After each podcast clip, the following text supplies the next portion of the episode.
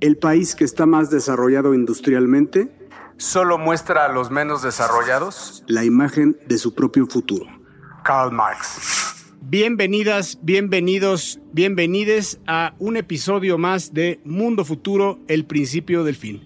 Muchas gracias por escucharnos. Mi nombre afortunadamente sigue siendo Jorge Alor. Estoy grabando desde la Ciudad de México. Y bueno, quiero que sepan ustedes que Apolo es una de las deidades principales de la mitología griega. Es hijo de Zeus y Leto y gemelo de Artemisa. Señores, les presento al Apolo de la tecnología, el señor Jaime Limón, desde alguna parte de los Estados Unidos. ¿Cómo estás, James? Muy bien, gracias. Eh, nunca me he sentido tan, este, tan reconocido como una deidad y tan cerca de, este, de la mitología como con esa introducción. Gracias, Jorge. Y bueno, Cassandra era una sacerdotisa de un templo de Apolo. Un día llegó Apolo a su templo y encontró a Cassandra, se enamoró de ella y le cambió la carne por un don, el don de predecir el futuro. Cuando él se acercó a cobrarle a Cassandra, ella vio la imagen del caballo de Troya entrando y se asustó muchísimo. Ella se alejó de Apolo, Apolo sintió el rechazo y le escupió, le dio una maldición, que nadie, nadie le iba a creer sus predicciones. Señoras y señores, les presento a Cassandra Valle, desde algún lugar de los Estados Unidos también. Que nadie le cree sus predicciones, señores. Están en Crypto Winter, NFTs. Usted lo oyó aquí de boca de Cassandra Valle. Bienvenido, bienvenido. Mi carnal, te agradezco muchísimo esta presentación e introducción. Yo quisiera decir que eres el, la caja de Pandora Alor pero esa es otra discusión que no pertenece a este eh, escenario público. Gracias y efectivamente, damas y caballeros, queridos y queridas, pues escuchas, primero que nada, bienvenidos y bienvenidas. Y segundo, la próxima vez que yo les diga que algo va a pasar en los mercados, eh, pues créame, para que justamente Jorge Alor no me tenga que estar buleando. Y vamos a hablar efectivamente un poco de esto, pero ya hablando más en serio, es momento de recordarle, momento de pedirle y solicitarle que se suscriba, que nos eche ese metafórico bolillo porque afortunadamente este podcast sigue creciendo, nos está verdaderamente dando mucho gusto ver que a la gente que nos escucha le, le, gusta realmente los contenidos que compartimos acá. Ayúdenos a hacerle ruido, ayúdenos a compartirlo, pero sobre todo ayúdenos a suscribirse. Ese bolillo es invaluable. Y bueno, fuera de eso, darles la bienvenida nuevamente a este esfuerzo que hacemos Jaime, Jorge, Emilio y yo con muchísimo cariño para todos ustedes. Bienvenidos, esto es Mundo Futuro. Mundo, mundo futuro. Mundo futuro. El principio del fin. Es una producción de Sonoro. Con Jorge Alor, Mario Valle y Jaime Limón.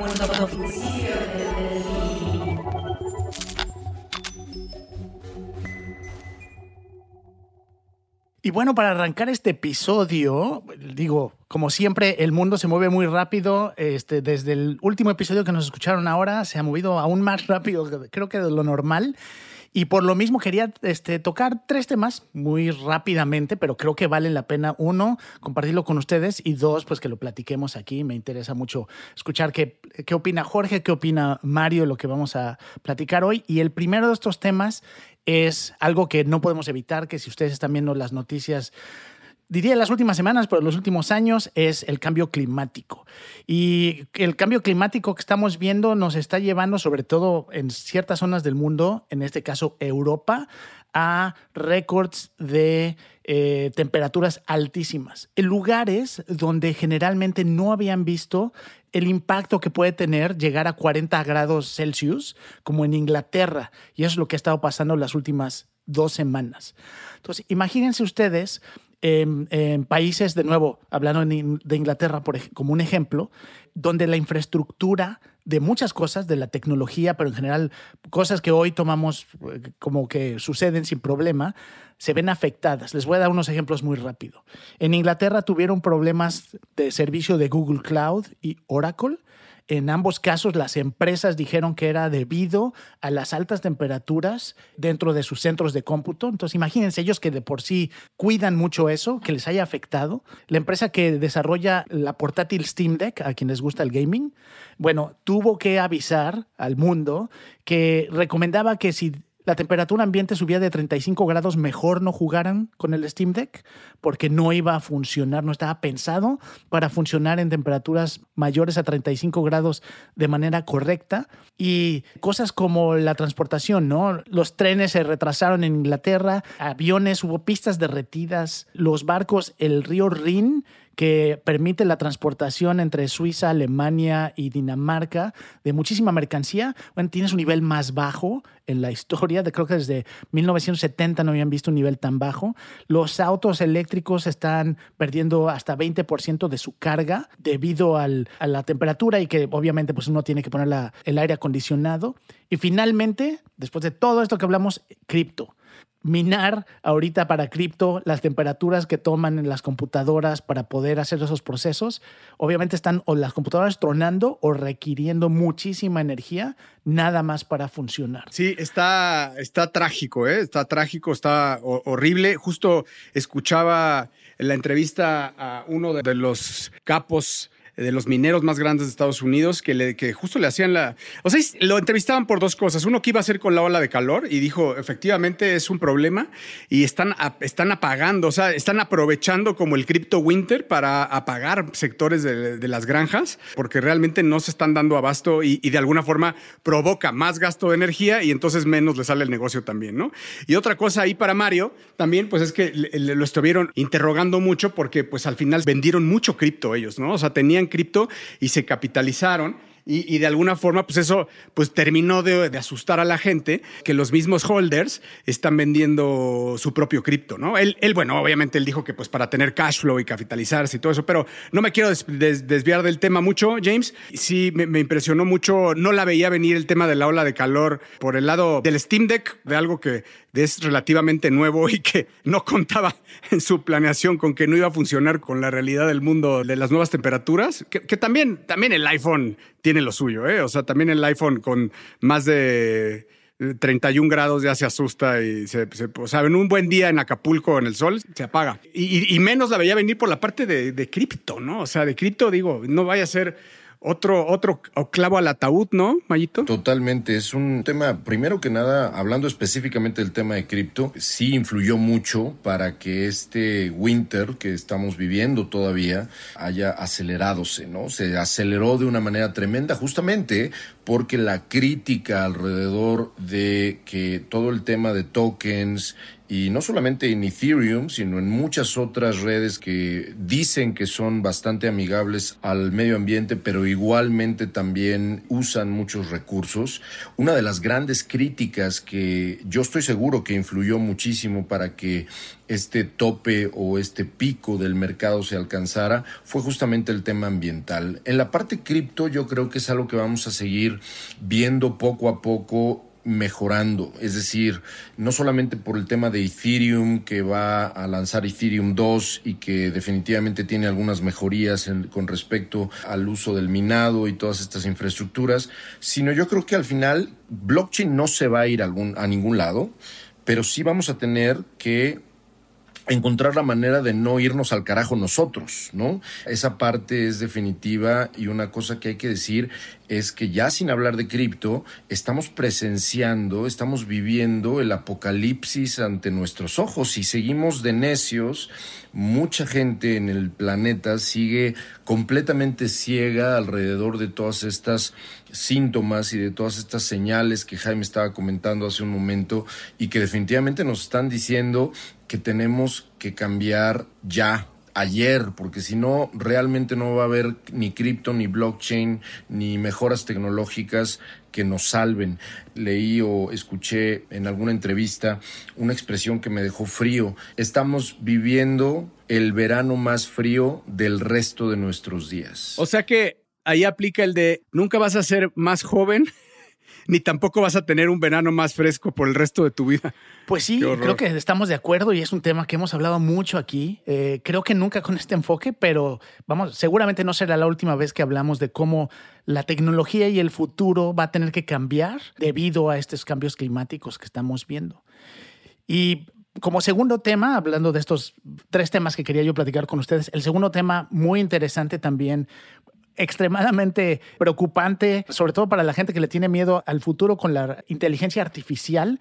Bueno, hay ya reportes de que en China el sistema jurídico del país está empezando a utilizar para, según, eh, según ellos, para mejorar los procesos, está utilizando inteligencia artificial para ah, los juicios. Obviamente lo está haciendo para juicios que no tienen gran impacto. Imagínense ustedes se pasaron un alto o les pusieron una multa o, y tienen que ir frente a un juez. Bueno, lo que quiere hacer el, el gobierno chino es simplemente tener mayor productividad y con eso lo que va a hacer es que ciertos juicios se van a ir directo a ser revisados de manera sistemática con una inteligencia artificial y si hay alguien que no está de acuerdo con el resultado, entonces tal vez involucren a un juez humano.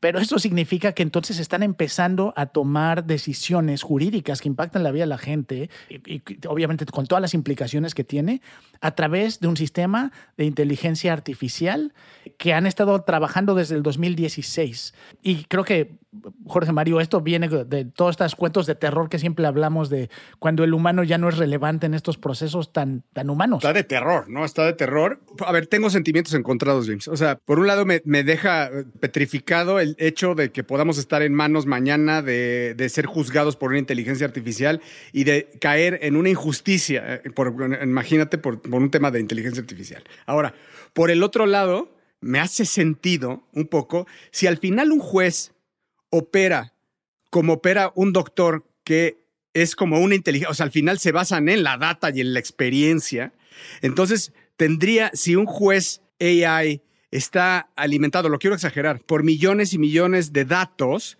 y de casos Imagínate, de casos históricos, lo estoy llevando, imagínate que está analizando un caso que históricamente se ha repetido los últimos 20 años iguales y tiene la data histórica de las personas, de las del lugar, de la colonia, de la familia, de etcétera, podría ser mucho más justo y menos subjetivo y menos sesgado que lo que podría ser un humano, ¿no? Que imagínate también ahí, piénsalo al revés, estamos en manos de si el juez un día llegó de buenas, de malas, si se está divorciando, si es joven, si es viejo, si es compadre, si ya vivió este caso, si es la primera vez, si está cobrando experiencia creo que eso, o sea, por eso te digo, al final me deja el lado de ambas partes, pero para mí es algo que, que al ser basado en data, eh, pues no, no veo que, que pueda haber eh, un futuro que no sea así. A mí me suena a cuento de Ray Bradbury, ¿no? Y dicho sea de paso, si usted no ha leído Crónicas Marcianas, es momento de corregir el error.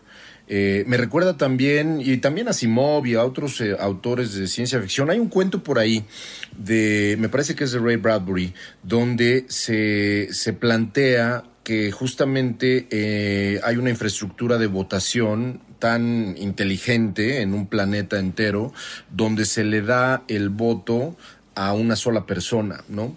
Y no es necesariamente una infraestructura de inteligencia artificial, sino una infraestructura de tecnología de tal dimensión que una sola persona eh, elegida por, ahora sí, una inteligencia artificial, es la representatividad más cercana de la gran mayoría de ese planeta. Por lo tanto, el único voto que cuenta es el de esa persona que ese año o ese periodo de gobierno es elegida para que lo vote. No recuerdo exactamente cómo se llama el cuento, estoy 80% seguro que es parte de Crónicas Marcianas dentro del, de, de, las historias de Ray Bradbury, no estoy al 100% seguro, pero léanlo, es un cuento estremecedor que me recuerda mucho esto que está diciendo Jorge, donde estamos ante la posibilidad ya no humana, sino tecnológica, de que una sola inteligencia artificial con el argumento de cero sesgos pueda decidir no solamente temas judiciales, sino temas hasta incluso regulatorios, gubernamentales o de política eh, relacionada con creación de tecnología. A mí por un lado me da miedo y quizá la palabra no es miedo, pero sí es un tanto una preocupación eh, específicamente que estos algoritmos y que esta inteligencia artificial sí provenga de, por ejemplo, gobiernos como el de China. Saludos a la hermana República de China, pero la verdad es que si es el gobierno chino el que está fondeando la investigación para este tipo de inteligencia artificial, pues algunos sesgos definitivamente va a tener. Entonces, esa es la única parte que creo que me preocuparía del lado de un entusiasmo y una, y una emoción, justamente regresando a lo que dice Jorge, donde a lo mejor los usos positivos que se le puedan dar a este tipo de inteligencias artificiales que son ultra objetivas y que dejan absolutamente fuera sesgos emocionales, psicológicos o ambientales, eh, a mí me parece que incluso el llegar, utilizando el mismo ejemplo que estaba diciendo Jorge del juez, el utilizar una inteligencia artificial que sea capaz, a lo mejor incluso de hasta meter la data del movimiento de iris de los testigos, ¿no? O de cuál es su lenguaje no verbal, eh, lo pueda incorporar a un análisis muy frío y muy duro de cuál podría ser el posible veredicto. Pues sí, estoy de acuerdo con ustedes. Creo que tiene, como toda tecnología, sus cosas buenas y malas. Por lo pronto, ahorita lo están limitando a ciertas zonas o a, ciertos juzgados en China. Le están subiendo o alimentando a la inteligencia artificial con alrededor de 100 mil casos al día eh, para que genere la base de datos para poder tomar esas decisiones. Y a mí lo que me impresionó mucho también que comentaban en el, en el artículo es, una vez que se toma la decisión, también ejecuta cosas inmediatamente. En el caso, por ejemplo, de algún tema económico donde te pone una sanción, inmediatamente te pone la multa y toma el dinero de tu, cuenta de banco o puede tomar hasta tus bienes. ¿Sabes por qué? Porque te cobra la China. Pues muy bien, este, yo creo que vamos, seguramente si siguen este, haciendo esta implementación en China vamos a escuchar mucho más y va a ser bien interesante, como mencionaban, ver cómo se aplica a otros países. Y quería cerrar mi tercer punto, mi tercera participación hoy con ustedes, con un tema que creo que, porque además los, los dos anteriores pueden llegar a ser muy negativos, quería cerrar con algo positivo, por lo menos el día de hoy. Y ese positivo es así, aquí hablamos del final o el, o el, principio del fin de algunas cosas y parece que estamos viendo el principio del fin de la cruda. Pero eso es una injusticia, o sea, y los que, y, los que ya pagamos 20 años de crudas, ¿qué? ¿Qué? es el costo de no haber estado ahí en el momento, Jorge. Así, así será siempre. Bueno, hay una empresa que empezó haciendo suplementos, se llama Mirk, M-I-R-K-L, es sueca, y empezó ya a poner en el mercado en Europa, en algunos países, una pastilla que lo que ellos dicen es que todas sus pruebas marcan que puede reducir la concentración de alcohol en la sangre a la mitad, al 50%, 30 minutos después de haber tomado una bebida. Entonces, a partir de 30 minutos. Entonces, pueden tomar una, imagínense, se ponen una super jarra, se echan sus pastillas antes de dormirse y amanecen como sin nada. el problema es que también te dicen que si tomas un vaso de agua entre cada trago también, y también si te tomas dos alcacelces antes de dormir, el problema es que luego llegas tan mal que ni el agua, ni los alcacelces, ni nada. O sea, ya ni la pastilla te toma. Pues se supone que este, la pastilla está hecha para ayudarte a como desdoblar todo lo que es el alcohol en tu sangre. Habrá que ver.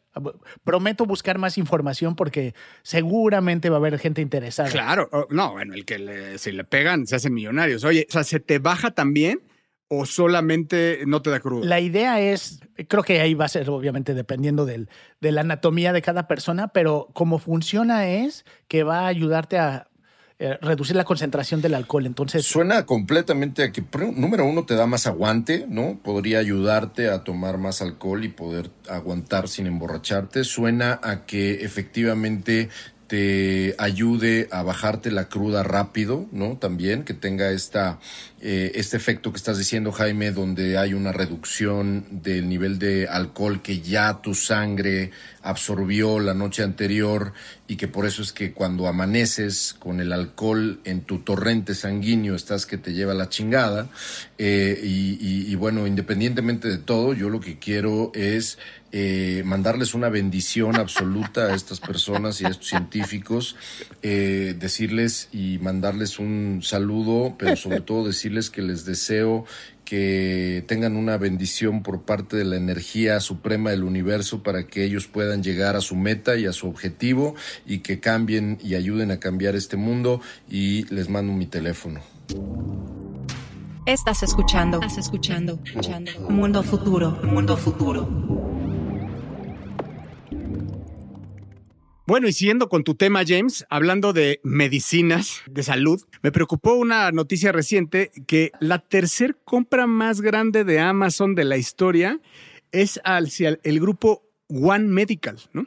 O sea que ya empieza a, ya empieza a sonar, vaya, lo hemos dicho muchas veces aquí, que el tema de tanto de, todo el tema health como biotech, pues todas, todas las, las, grandes empresas de tecnología se están metiendo, pero ahora sí, en serio, ¿no? Ahora sí, todas empiezan a, jalar para allá. Hay noticias de Apple, hay noticias de Facebook, hay noticias de Google, y ahora le tocó a Amazon ser la noticia porque compró One Medical. One Medical es, eh, no existe como tal ese concepto eh, aquí en México. Bueno, sería como una suerte como de doctoralia, que son pues lugares que se expanden todo a, lo largo de Estados Unidos. Tienen, hay más de 3.000 empresas que están afiliadas para que, la, para que los usuarios con todo el problema que hay de salud en Estados Unidos, los usuarios vayan a estas clínicas, pues que son rápidas, ¿no? Son, son clínicas rápidas donde hay doctores generalistas y mucha tecnología, dicen ellos, para que pues rápidamente puedas acceder a servicios de salud. También tienen apps y tecnología muy robusta y adivinen qué más tienen. Muchos y muchos y muchos datos. Entonces, y Amazon, que es el maestro manipulador de la data, manipulador en el buen sentido de la, de la palabra, y que además sabemos que está secretamente ya trabajando en un metaverso grande, en un proyecto de metaverso grande y está One Medical que está trabajando mucho e impulsando mucho todo lo que es remoto y además Amazon está con Whole Foods en donde podrías que te tomen la presión, pero ¿por qué no podrías ir a una consulta en el metaverso de Amazon, ¿no? Y poder ver al doctor y en un futuro podría, pues no sé, con, con haptics, podría tener algo de feedback en alguno de los sentidos del tacto. Entonces, a mí no, no, se me hace para nada loco. El futuro, señores, pues es que las big techs estén presentes en el mundo de health y la big pharma biotech. Empieza a sonar, por ejemplo, James, que lo que platicábamos, ¿no? Que Apple está ya enfilándose para comprar, no es médico, pero por ahí ya empieza a comprar, por ejemplo, Peloton, ¿no? Ya toda la data que tiene Apple con los smartwatches, señores, es obscena obscena la cantidad de datos que tiene y que puede saber Apple de nosotros. Ya no hablemos de los, de los iPhones, hablemos de los Apple Watch. Entonces, no, no, no me asusta, estoy como neutro, tengo sentimientos neutros alrededor de esto. Es más, creo que me prende un poco el saber que podríamos estar eh, en manos de estos big techs eh, si es para, para el bien de nuestra salud. Pues sí, fíjate, cuando yo igual cuando vi la noticia tengo sentimientos encontrados, pero es súper constante con lo que hemos platicado de la visión de Apple y de la visión, y la visión de Amazon, ¿no? Eh, son diferentes maneras de interactuar. Por ejemplo, con, con Apple trata de em, entrar a todas estas categorías nuevas eh, que ahora en el caso de medicina, como mencionas, va directo con su hardware, ¿no? Al final todo es, Apple es a través del hardware. Quiere, quiere venderte el hardware para que una vez que tienes el hardware, bueno, pues entonces te, te van llevando por sus marketplaces, por sus tiendas, por sus servicios y entonces va, no, los, no los abandones. Una vez que eres fan de su hardware, ya sea de este, sus relojes, cualquier aparato que vayan a sacar para medir eh, cosas médicas, ahí están.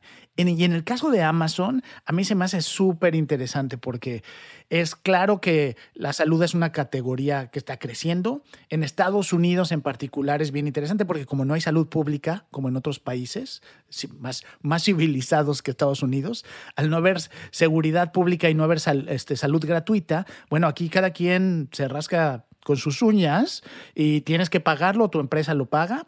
Y aquí lo que están haciendo es lo mismo que hacen siempre, que les ha funcionado perfecto, y es no construyen el servicio, sino construyen la plataforma. Y una vez que son dueños de la plataforma, empiezan a conectarle como tentáculos todos los servicios, todos los productos que venden. Entonces sí te puedes imaginar eh, a través de este servicio médico, que en su mayoría, estaba checando y en su mayoría no tienen presencia física, sino más bien todo es casi en línea. Prendes tu teléfono, te conectas con la aplicación, hablas con un doctor de manera inmediata, te dice si tienes que tomarte análisis o no. Seguramente Amazon también ahí a través de esta compañía te, te hará tus análisis y obviamente Amazon te va a vender cualquier cosa que necesites, ¿no? Ellos te van a surtir la receta de manera inmediata. Y ese negocio es gigantesco. Imagínense que eh, de lo que estamos hablando aquí, y sobre todo cuando Amazon le está echando el ojo, ya le echó el ojo a esta iniciativa o esto, a esta compañía que, que comenta Jorge, eh, imagínense que estamos hablando de un solo punto de contacto, ¿no? Eh, como muchas iniciativas de, salud privada, un solo punto de contacto, una aplicación combinada con un centro de salud súper bonito. Cuando yo vivía allá en la calle de Market Street, ahí en San Francisco, me tocó ver eh, a dos, tres cuadras de, ese lugar una clínica y se alcanzaba a ver la sala de espera y no tienen ni idea lo, lo bonita y elegante y fancy y moderna que estaba. O sea, te daban ganas hasta de entrar, ¿no? No que te dieran ganas de que te atropellara un pinche camión de esos de Market Street, de, porque pues tampoco es el caso, pero sí te daban ganas de entrar por lo menos a leer una revistita de, de GQ o de alguna de esas. El punto al que voy es que este negocio, que es totalmente franquiciable, que es totalmente repetible, que es completamente, es como un McDonald's, ¿no? Estamos hablando de real estate real, ¿no? Estamos hablando de comportamientos de retail, comportamientos de data y de big data, porque estamos hablando de que eh, al, al, ser una iniciativa de salud, no nada más es un tema de coleccionar tus datos, sino utilizarlos para justamente darle seguimiento a tu comportamiento de salud y tu comportamiento de vida. Pero la parte que me vuela la cabeza es la parte que tiene que ver con este tema de suscripción, que al final del día, este modelo de negocio es justamente el modelo de negocio que le ha servido por muchísimas décadas ya a Amazon para poder justamente justificar el crecimiento desaforado que ha tenido esa compañía. Estamos hablando de Prime Video y de muchas otras suscripciones que tiene Amazon que yo creo que sumando al comprar esta, esta iniciativa o esta otra compañía algo trama y como estás diciendo, Jaime, definitivamente en ese sentido el tamaño potencial de negocio combinando la idea de que Amazon, este imperio gigantesco, pudiera también dominar por lo menos o ser un jugador relevante que le compita a United Healthcare y a otros gigantes, eh, Kaiser Permanente, etcétera, que le pueda competir a gigantes de la salud privada, primero en Estados Unidos y luego en el resto del mundo, habla de que eh, las intenciones del señor Besos están bastante claras, ¿no? Sí, ya, yo ya veo los letreros de Prime Health, ¿no? Suscríbete a Prime Health, incluida en tu suscripción de Prime, con Prime Gaming y con. Y Sí, o sea, es una, una suscripción más y eh, al final conectan entre ellos, que es de nuevo lo que hace muy bien Amazon, conecta todos sus servicios, todos sus productos eh, y te facilita la vida a cambio de que nunca los abandones. Qué maravilla. El sueño guajiro del señor Bill Gates, que ha perseguido este sueño de tener esta bóveda de data de health desde hace, yo he escuchado que Microsoft persiguió este sueño hace 20 años por lo menos, ¿no? Entonces no, no ha podido. Bueno, ahora, ahora sí, ¿no, James? Con la compra de Azure y, con, y, presentaron un health bot eh, que te va a estar, pues vas a estar interactuando con un bot virtual por medio de, de Azure. Me parece que pues, siguen, siguen con el dedo en el renglón muy fuerte Microsoft, ¿no? Sí, y fíjate que es súper interesante porque son, o sea, maneras de llegarle al mismo mercado, a la misma industria bien diferentes, ¿no? Lo que decíamos, eh, Apple llega con su hardware, Amazon llega con la plataforma y todos los servicios anexos. Y lo que ha hecho muy bien el nuevo director de Satya Nadella, el nuevo director de Microsoft, es que se ha dedicado a sus zapatero a sus zapatos y ellos lo que quieren es vender la infraestructura para que tú como compañía que da servicios de salud uses la plataforma, integres todo. Entonces, no, entonces, como que cada quien tiene una visión bien diferente de cómo llegar a esa misma industria. qué curioso, ¿no? Que además es la visión original, ¿no? O sea, que es la visión de, de, Steve Jobs, por lo menos en, ese, en esa dupla, ¿no? De la visión de Steve Jobs y la visión de, Bill Gates desde jóvenes. Correcto. Estás escuchando, estás escuchando, escuchando. Mundo futuro, mundo futuro. Pues señoras y señores, ya escucharon ustedes a Cassandra Valle.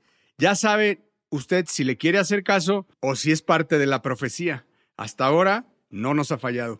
Así que muchas gracias Mario, muchísimas gracias James, me la pasé increíble, fue un gran episodio. Muchísimas gracias a los que estuvieron con nosotros de principio a fin y los que nos siguen escuchando que cada vez son más. Déjenme decirle que subimos y subimos en los charts de podcast. Eh, recordemos que este es un podcast que hacemos tres buenos amigos que nos conocemos de toda la vida y que tenemos muchos, muchos años en tecnología. Así que muchísimas gracias.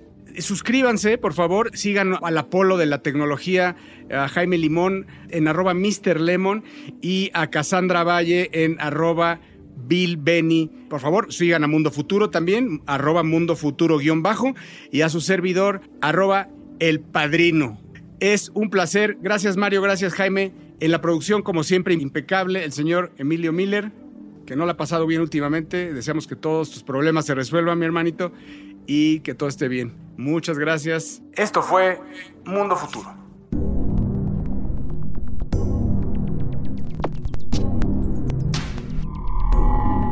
Esto fue, esto fue, Mundo Futuro, Mundo Futuro, el principio del fin. Síguenos en Twitter, Spotify y Apple Podcast.